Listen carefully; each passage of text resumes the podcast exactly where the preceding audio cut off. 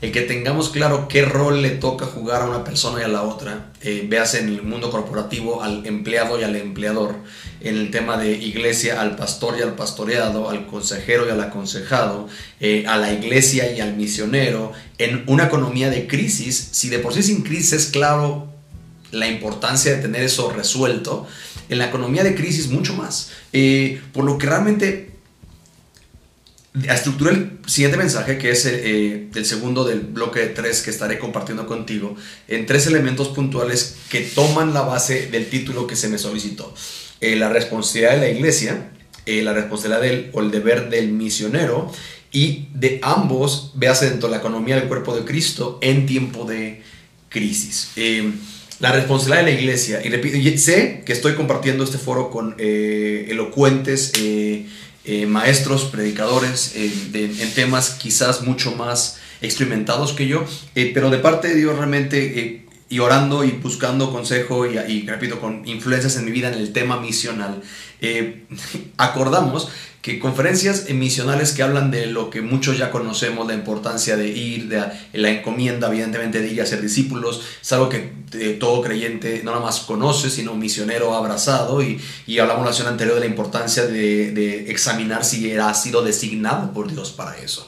Pero, pero muchos me decían, no hemos ido a una sola conferencia que nos hablen y equipen y sincronicen el rol de las responsabilidades que tiene cada uno para con ellos, véase la iglesia, para con el misionero, el misionero para con la iglesia, y a su vez en este honorable título que escogieron sus pastores y líderes, el poder en el tiempo de la crisis. Y quiero destacar los cuatro eh, problemas que Secretaría de Salud en el tema de salud mental en México y haciendo un estudio en la mayoría de los países latinoamericanos, registran que se están magnificando en esta temporada de pandemia y apartaremos la última sesión para, ah, repito, eh, hablar de cómo Dios nos ha preparado para ayudar a este tema. Como pueden ver, traigo mi playera. Eh, de la selección peruana, país amado y, y, por quien tenemos una especial estima, ¿sí? Y repito, quiero conectar con esto, porque así como ustedes, cada, cada cierta temporada, eh, como México también un país muy futbolero, tenemos este tema de pues, tener una expectativa clara ¿sí? Eh, y una relación puntual y conocer evidentemente los roles y las posiciones de los que juegan en una cancha, pues creo que en, la vida y en el día a día, más en temporadas de pandemia, es importante determinar el rol que iglesia misionero juegan en tiempos de la crisis. ¿sí? Responsabilidades eh, de la iglesia, puntualmente, y quiero partir de esto, ¿verdad? La iglesia es el cuerpo de Cristo. La iglesia es el cuerpo de Cristo. Efesios 1.20 nos lo dice. Y, quiero aclarar porque no eres, si tú eres un misionero o un siervo del Señor, tú no eres para eclesiástico. Esta palabra que ha tenido como mucho, mucha, eh, mucho eco en esta temporada. No es que es un ministerio para eclesiástico. Bueno, todo ministerio para eclesiástico que no está formado por miembros de la iglesia y de iglesias locales es un ministerio bastante raro y creo bastante anormal y no sano, ¿verdad? ¿Sí? Eh, si eres tú miembro de una iglesia local y estás operando fuera de, esa, de ese formato, de ese cuidado, por ende no estás sano, por ende la gente que tú alcances, disipules y camines con, nosotros tenemos este elemento puntual, líderes sanos reproducen, en este caso, ovejas sanas, ¿sí? Eh, siervos sanos reproducen siervos sanos. Eh, miembros sanos reproducen eh, miembros sanos. Entonces, entendiendo esto, la iglesia, su primera rol y su ubicación es, el cuerpo de Cristo. Eh, el, segundo llamado dentro de los miembros y la operatividad de la iglesia es que es un lugar llamado armonía y mutua edificación. Romanos 14, 19 nos lo dice. Si en este tema de perseguir la armonía y la mutua edificación, todo lo que contribuye a la paz y la mutua edificación, es importante entender que la iglesia tiene esta responsabilidad de ser en esta especie de oasis en el desierto para que no nada más el incrédulo, sino el siervo puedan venir y ser ministrados y ser desafiados y ser animados y ser consolados. ¿sí? Eh, el otro rol que juega la, iglesia puntualmente es una labor de soporte y ahí quiero que me acompañes en tu Biblia porque Filipenses 4.10 nos va a dar en nueve versículos la relación que Pablo ve, honra y destaca, él como una, un llamado misional, puntualmente empezando por dejar su, vamos a llamarlo su nación, eh, y, y, a ir a las naciones, a los gentiles, ¿sí? Pero Repito, si me acompañas ahí a Filipenses 4, versículo 10 al 19, lo voy a leer en la nueva traducción viviente. Repito, porque los que crecimos en Reina Valera tenemos ya muchos versículos ya como de memoria, como un loop, y a veces es, es fresco verlo en otras palabras, que es el, es el mismo mensaje, la misma centralidad, eh, y nos ayuda a un tema de, no lo había escuchado así, ¿de acuerdo? Dice así, cuánto alabo al Señor que hayan vuelto a preocuparse por mí, ¿sí? Hay una pandemia eh, de misioneros que parecen apestados. ¿sí? Eh, las iglesias que les envían, incluso eh, pues les envían y literalmente les envían. Yo sé lo que es eso. Cuando, cuando yo soy enviado a pastorar acá, yo tengo una cultura en la que bajo este eslogan de ganar, discipular y enviar, la gloria y el final del proceso era enviar. Y el problema es que yo creo que está muy incompleto, porque cuando tú envías a alguien bajo la filosofía no escrita, pero entendida de ya te enseñé a buscar a Dios, ya te enseñé a relacionarte con la palabra, a enseñar la palabra, a evangelizar, a, ok, va solo, tú y el Espíritu Santo. Creo que ese no es el formato bíblico, es el formato creo que hemos abrazado muchos por comodidad y por ya entregar un producto terminado. la relación aquí es que Pablo honra a la iglesia cuando dice, alabo al Señor que hayan vuelto a preocuparse por mí. ¿sí? Em, Incluso iglesias pueden mandar dinero, pero no hay una preocupación por el siervo, eh, por su esposa, por sus hijos. Eh, hay un porcentaje altísimo de niños misioneros que crecen para alejarse de Cristo debido a que la iglesia que envió a su papá pues nunca se preocupó por ellos. En esencia, en esencia vieron que su papá era un asalariado que recibió un apoyo para hacer una obra espiritual, pero si la iglesia es el, cuerpo de Cristo, la familia de Dios, ¿en qué momento volvimos a los misioneros elementos o entes eh, agentes secretos que mandamos de incógnitos y pues ya con que les mandemos un apoyo es más que suficiente. Puntualmente en Horizonte a lo largo de estos años hemos tenido tres un cuarto con una sociedad, con otra iglesia, ¿sí? Eh, pensioneros, y a mí me encanta porque es un tema de que les pedimos no nada más el reporte, sino estamos en contacto con gente cercana para ver cómo van, para ver, eh, para ver qué necesidades tienen, cómo podemos orar por ellos, dar acción de gracias, ¿sí? Incluso este año, lamentablemente, por el tema de pandemia, una visita que teníamos de uno de nuestros eh, misioneros que apoyamos en Asia, eh, pues se tuvo que posponer, ¿verdad? Pero, pero me encanta porque Pablo destaca este tema, que la responsabilidad de la iglesia involucra una preocupación por el siervo, ¿sí? Eh, seguimos leyendo, dice, sé que siempre se han preocupado por mí, pero no tenían la oportunidad de ayudarme, no que hayan pasado necesidad. Alguna, dice, porque he aprendido a estar contento con todo lo que tengo. Sé vivir con casi nada o con todo lo necesario. He aprendido el secreto de vivir en cualquier situación, sea con el estómago lleno o vacío, o mucho o con poco, pues todo lo puedo hacer por medio de Cristo, quien me da las fuerzas. De todos modos, han hecho bien, iglesia, al compartir conmigo en la dificultad por la que ahora atravieso. Vuelvo a citar el rol de la iglesia es clave en el acompañamiento, sostén, apoyo, eh, culminación exitosa, entendiendo éxito eh, como hacer que ayudar y servir para que, bueno, andar con Jesús y, ayudar a que otros anden con Jesús, ¿sí? E, y la iglesia tiene una labor importantísima, ¿cierto? Versículo 15, como saben, filipenses, ustedes fueron los únicos que me ayudaron económicamente. Hay un nivel de preocupación como familia, como enviado, como amado, pero involucra también el ayudar económicamente. Cuando les llevé la buena noticia por primera vez y luego seguí mi viaje desde Macedonia. Ninguna otra iglesia hizo lo mismo. Incluso cuando estuve en Tesalónica, ustedes me mandaron ayuda más de una vez. ¿sí? No digo esto esperando que me envíen una ofrenda, más bien quiero que ustedes reciban una recompensa por su bondad. Hay una recompensa que Dios da a la iglesia que soporta, sostiene y apoya las misiones. ¿sí? Eh, el versículo 18.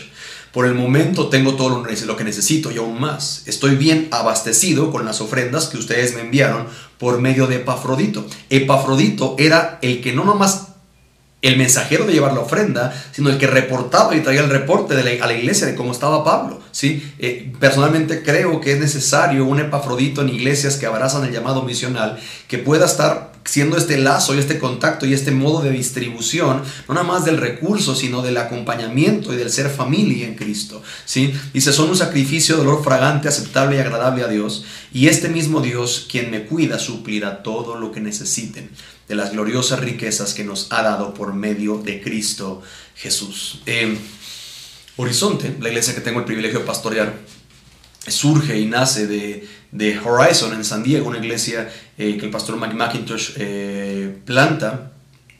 Y dentro de esta economía, como ya te mencioné, Dios alcanza a un joven en ese entonces eh, de la temporada hippie llamado, bueno, hoy conocido como Juan Domingo.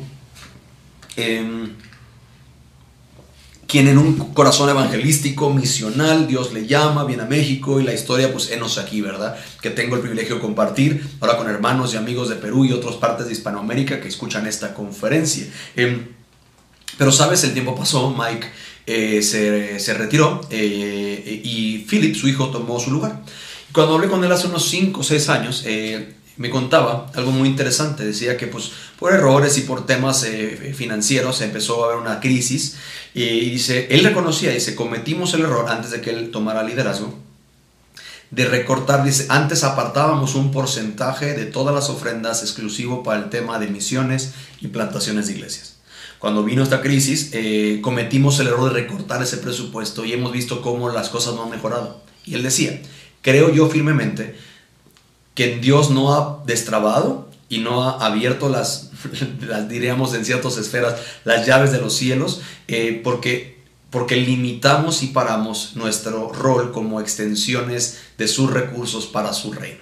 ¿Sí? Y algo que él estaba tomando liderazgo en ese entonces, él, dice, yo, yo, ya pedí que se reactivara ese apoyo y ese porcentaje para misiones y para plantaciones. ¿Por qué? Porque yo entiendo, y algo que yo me quedé muy gráfico de esa, de esa plática, yo entiendo que iglesias son bendecidas cuando entienden que somos una extensión de su bendición para muchos en su reino y parte clave es el tema misional y el tema de plantación de iglesias. Si en el presupuesto de la iglesia no hay un rubro para misiones y plantaciones, algo en el presupuesto está mal.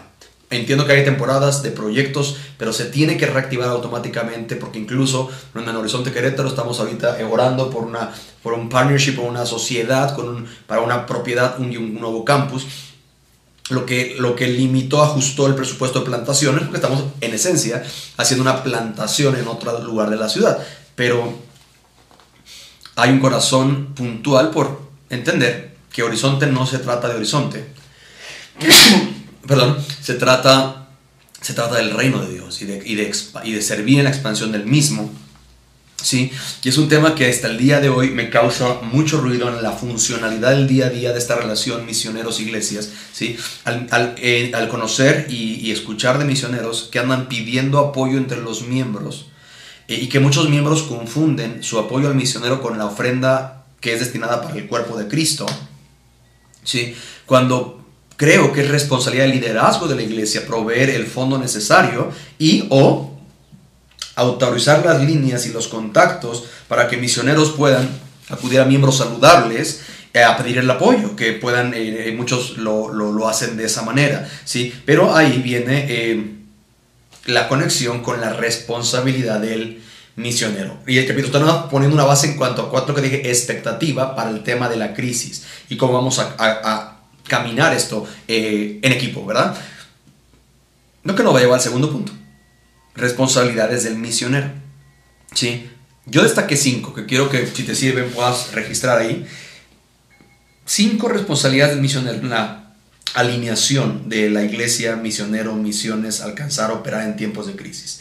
Eh, la primera es eh, confirmar el llamado. Sí, hay muchos hoy en el campo misionero y ministerial que se autodenominaron siervos, pero aún van buscando de iglesia en iglesia, incluso de denominación en denominación, patrocinadores e iglesias que les apoyen, ante nulo fruto verdaderamente como miembros de iglesia local. Incluso Pablo, eh, como un, vamos a llamarlo este eh, primero de los principales modelos misionales en la Biblia, él fue afirmado su llamado como apóstol eh, delante de otros apóstoles y, evidentemente hasta una relación después con Pedro de esta mutua exhortación y Pedro honrando y reconociendo su rol dentro del reino de Dios y en esta economía, repito, de misión para alcanzar a más en el reino de Cristo, ¿verdad? Entonces, número uno, confirmar el llamado. Es responsabilidad del misionero el, no conformarse con es que siento, es que creo que Dios me dijo, sino verdaderamente estar em, avalado. Yo cuando tengo este, este tema de, de, misiones, a mí algo que yo acostumbro a hacer es primeramente pedir referencias de la iglesia local que le está enviando a la persona, porque si esta persona no, no pertenece a ninguna iglesia local, no rinde cuentas a nadie, no tiene un pastor que pueda dar, diríamos acá, fe y legalidad de, este es un miembro amado, que ha bendecido, Dios lo está llamando, estamos apoyándolo también nosotros, eh, sería, Johnny Hunt dice esto, dice, eh, no, es, no es necio apoyar e invertir recursos del rey en donde el rey está haciendo algo y está tomando muchos rendimientos. Entonces Johnny dice, es ser sensible a dónde, a quién Dios está usando para dar mucho fruto. Dice, dice, mete el dinero ahí. Eso es un buen lugar para invertir en tesoros en el cielo, porque ya Dios está haciendo algo ahí, hay una bendición de parte del rey, hay un orden y una luz y una transparencia, es, es un lugar apropiado para poder invertir. ¿sí? Entonces, número uno, confirmar el llamado. Número dos, estar bajo autoridad. Parece que van de la mano, pero es importante destacarlo. Efesios 5:21 dice, someteos los unos a los otros en temor del Señor.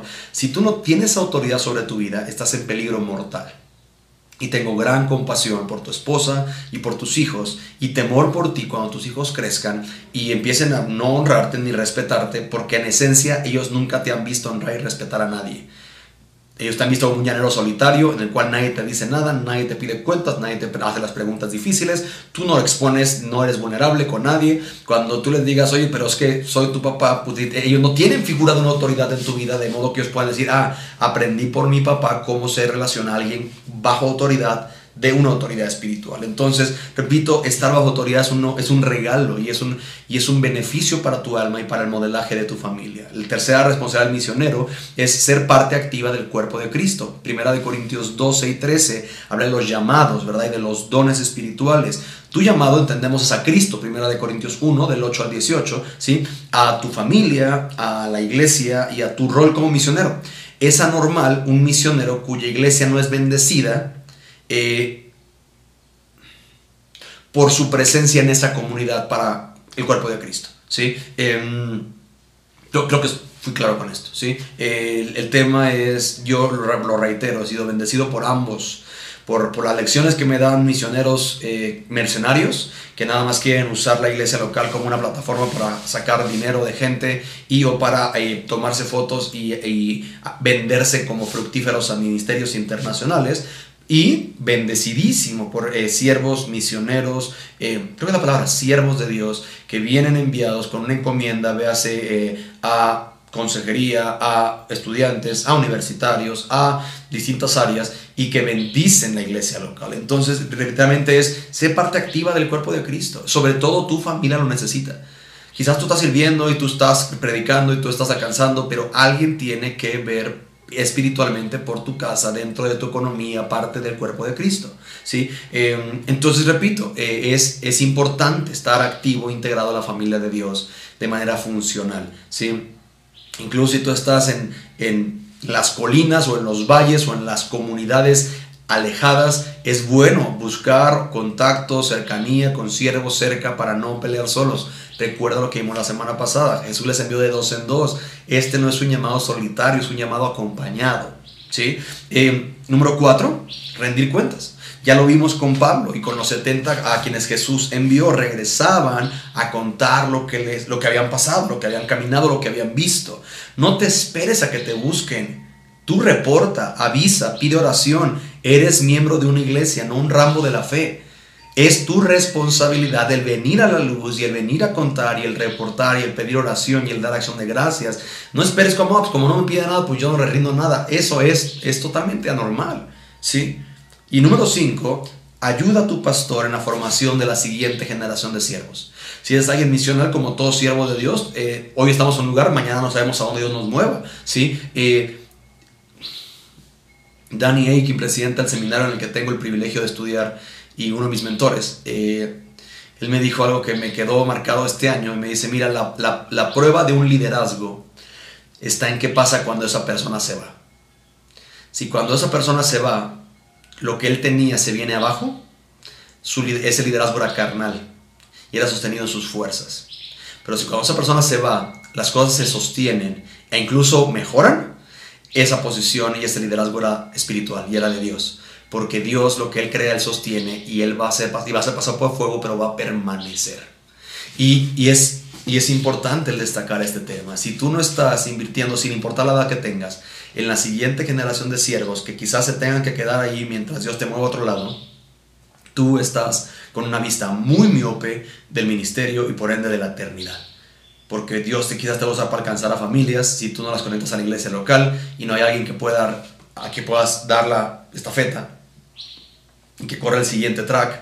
Eh, creo que va a ser vergonzoso ver fruto de años que son como, diría, diría la palabra, como hierba de campo. Hoy la ves, pero mañana ya no la ves. Así que repito, número 5, ayuda a tu pastor en la formación de la siguiente generación de siervos. Eh, Johnny Hunt dice lo siguiente, el mejor legado de un hombre no es el edificio, las estructuras que deja, sino las personas que deja. Eh, por lo que es algo que tú tienes que estar orando intencionalmente invirtiendo. Jesús lo modeló, Pablo es el, el, que más se ve reproduciéndose en el Nuevo Testamento, pero la, la, evidencia es que estamos aquí hoy por la capacidad de hombres de liderar espiritualmente y multiplicarse y replicarse en la siguiente generación. Hay un problema en Estados Unidos que esto era hace cinco años. Hoy la, y Latinoamérica lo está empezando a sufrir. Hay iglesias que si no hacen transición de liderazgo en los próximos 7 a 10 años van a morir porque esta, esta, esta cultura de pastores que quieren morirse en el púlpito va a producir un tóxico y enfermo transición de liderazgo cuando Dios les llama a su presencia o tengan que retirarse por temas de salud y no va a ser clara la transición, no se sabe quién va a quedar, no se sabe en quién invirtió y va a haber una pelea de reinos, lo vemos en la historia como ha pasado cuando no hay una transición sabia del liderazgo. Eh, Repito, si tú dejas la iglesia y esa, o esa ciudad en la que Dios te manda y nada cambia, o peor aún, dejas más daño del que, del que había antes, eh, créemelo, no te designó Dios como misionero, quizás te designó el diablo para hacer tropiezo y para hacer distracción en su reino. Ahora, habiendo dejado claras estas dos, estas dos relaciones de equipo, y porque para mí, alguien que es de deporte, es clave ubicar por de qué juego yo. Es decir, en, en, mi caso yo será delantero, eh, pues para mí era clave, pues difícilmente me vas a ver eh, en, defendiendo porque pues mi labor es más, mi chamba es más anotando, ¿sí? Ahora voy a servirte en esto como equipo y nos vamos a conectar en un punto, pero ubicar, repito, la posición en la que para mí es clave que el portero sepa que su chamba es cuidar la portería, que es su trabajo, perdón, estoy queriendo eh, universalizar mi español, ¿verdad? Entonces, habiendo dejado eso, ahora, ¿cuál, es entonces esta relación y este equipo y este vínculo en tiempos de la crisis? Efesios 5.15 nos va a decir lo siguiente. Entre otras cosas, aprovechen bien el tiempo porque los días son malos. creo que no hay duda que estamos en días malos. Hmm. Incluso para muchos el tema de COVID no ha sido el tema peor que están teniendo esta temporada. Eh, y en tiempos malos, Efesios nos dice, aprovechalo. No se enciérrate. Me encanta esto y debemos recordarlo. El mundo puede estar en cuarentena, pero el diablo no está en cuarentena. Y sabes una cosa que es mucho más poderosa que eso, el Espíritu Santo tampoco está en cuarentena. Entonces, si no tenemos la capacidad de ser astutos como serpientes e inocentes como palomas, desarrollando los mecanismos de poder eh, estimular, entrenar y desarrollar las dinámicas espirituales y, y, llamado de la iglesia y de los misioneros y las misiones, creo que, creo que estamos pecando contra Dios en esta porción de Efesios 5. ¿sí? En muchos países, como te comentaba, algo que yo estoy, por la gracia de Dios, invitado a un foro eh, y fue una reunión especial en la que estaban todos los representantes del sector salud de México y de, mm, y de las principales religiones en este país. Y, haciendo mi investigación comprobé que los mismos cuatro factores en Latinoamérica están siendo eh, gobierno ya no, se, ya no se da abasto. Ellos nos, nos dijeron que los cuatro, eh, cuatro mayores problemas que se están eh, generando, puntualmente, y hemos hablado de esto, es eh, autolesión y, y, suicidio, ataques de pánico y ansiedad, violencia intrafamiliar y depresión. Repito, para los que quizás no... no porque si estás como orando por algo, de una vez se debe saber esto es lo que ahorita está más ah, suicidio y autolesión, ataques de pánico y ansiedad, violencia intrafamiliar y depresión. ¿sí? Estamos en una temporada mala en la, y en esta, en esta parte y en la última sesión voy a dedicar los 40 minutos eh, que se me asignaron para poder eh, exaltar la realidad de cómo Dios nos ha preparado para días como estos. Cómo la Biblia tiene una respuesta y una, y, una, recursos puntuales en la palabra para acompañar, servir, eh, ministrar el Evangelio y la palabra vida de personas de, y vamos, de incrédulos y en la iglesia local que necesitan ver a Dios en estas temporadas y en estos días malos. Em, quiero anclar este tema para terminar Efesios 5, 15 al 20. Dice, mirad pues con diligencia cómo andéis, no como necios, sino como sabios. Aprovechando bien el tiempo porque los días son malos.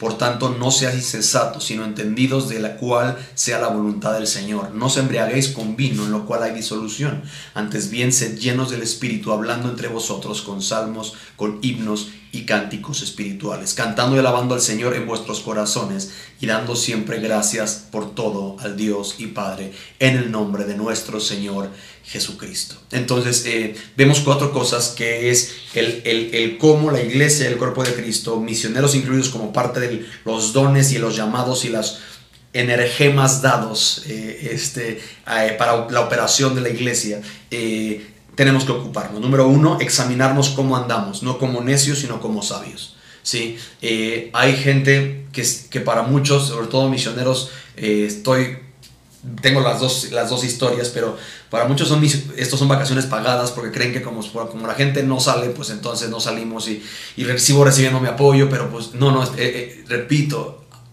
Jesús oró esto por nosotros, sean astutos como serpientes, inocentes como palomas. La serpiente se sabe mover y en esta era eh, es, ha sido pues irónico ver a pastores que, que Facebook era del diablo en noviembre y ahorita están mandando invitaciones para que la gente vea su servicio por medio de su canal en Facebook y están juntando seguidores en YouTube para poder transmitir en vivo.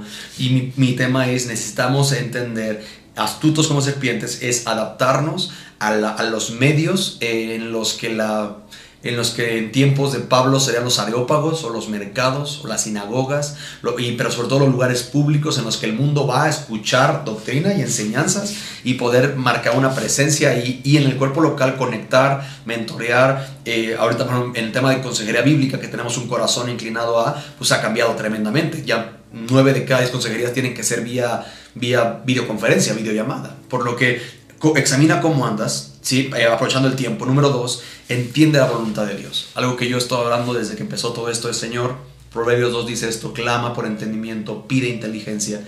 Señor, déjame ver qué estás queriendo hacer tú en todo esto. Y es por eso que yo creo que esto ha durado tanto.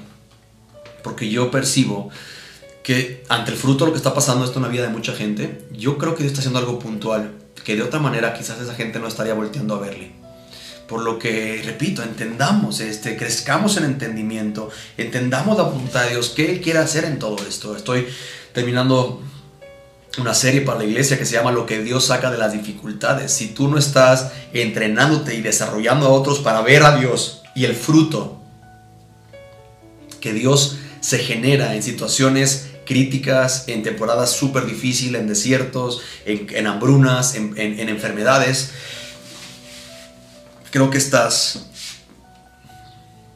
no aprovechando bien el tiempo. Sí. Eh, número 3. Evita todo lo que dirija o a, división o libertinaje. Ve lo que dice. No os embriaguéis con vino, lo cual hay disolución.